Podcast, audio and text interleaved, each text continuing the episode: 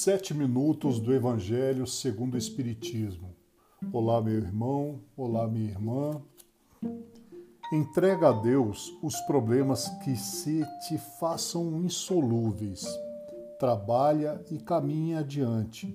Assim acharás no próprio coração a presença da paz a irradiar-se de ti por fonte de amor e luz. Onde o bem permanece, Deus está. O bem mais humilde é semente sagrado. A força tiraniza, o amor reina. E peço a todos os bons espíritos que nos ilumine, porque hoje já estamos no episódio de número 5, com a continuação do capítulo 11 do Evangelho segundo o Espiritismo. E na instrução dos espíritos, hoje vamos entrar no egoísmo.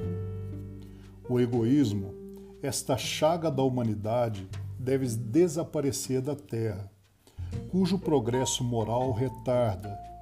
Ao Espiritismo será reservada a tarefa de fazê-la subir na hierarquia dos mundos. O egoísmo é, pois, o objetivo para o qual todos os verdadeiros crentes devem dirigir suas armas, suas forças e sua coragem. Digo coragem porque é preciso mais coragem para vencer a si mesmo do que para vencer aos outros. Que cada um, pois, coloque todos os seus cuidados para combatê-lo em si. Porque esse monstro devorador de todas as inteligências, esse filho do orgulho, é a fonte de todas as misérias deste mundo é a negação da caridade e, por conseguinte, o maior obstáculo à felicidade dos homens. Jesus vos deu o exemplo da caridade e Pôncio Pilatos o do egoísmo, porque enquanto o justo vai percorrer as santas estações do seu martírio, Pilatos lava as mãos dizendo: Que me importa? Ele disse aos judeus este homem é justo. Por que querer, quereis crucificá-lo e, entretanto, deixa que o conduza ao suplício? É a esse antagonismo da caridade e do, e do egoísmo a invasão dessa lepra do coração humano que o cristianismo deve não ter cumprido ainda toda a sua missão. E a vós, apóstolos novos da fé, e que os espíritos superiores esclarecem, a quem incumbem a tarefa e o dever de extirpar esse mal, para dar ao cristianismo toda a sua força e limpar o caminho das sarças que lhe entravam a marcha. Estipar o egoísmo da terra para que ele possa gravitar na escala dos mundos, porque já é tempo de a humanidade vestir o seu traje viril e para isso é preciso primeiro estipá-lo do nosso coração.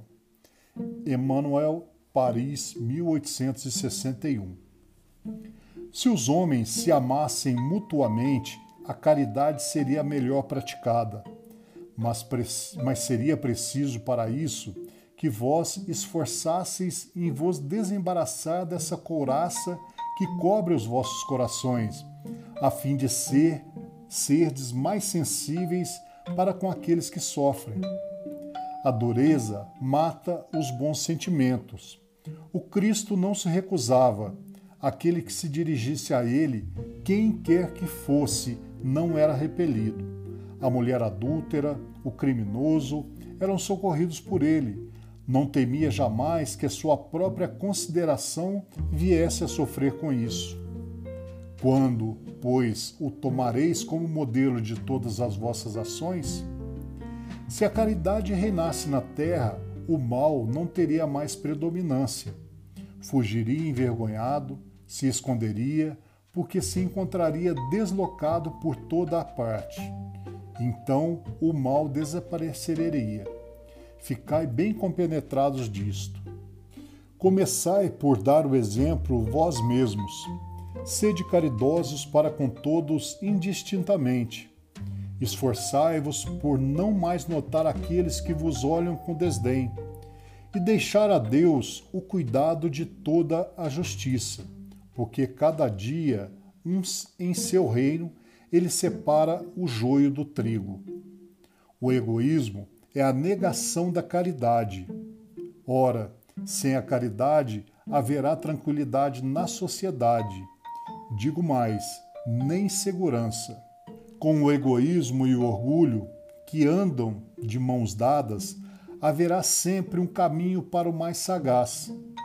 Uma luta de interesses, onde são pisoteadas as santas, as mais santas afeições, onde os laços sagrados da família não são mais respeitados, não são mesmos respeitados.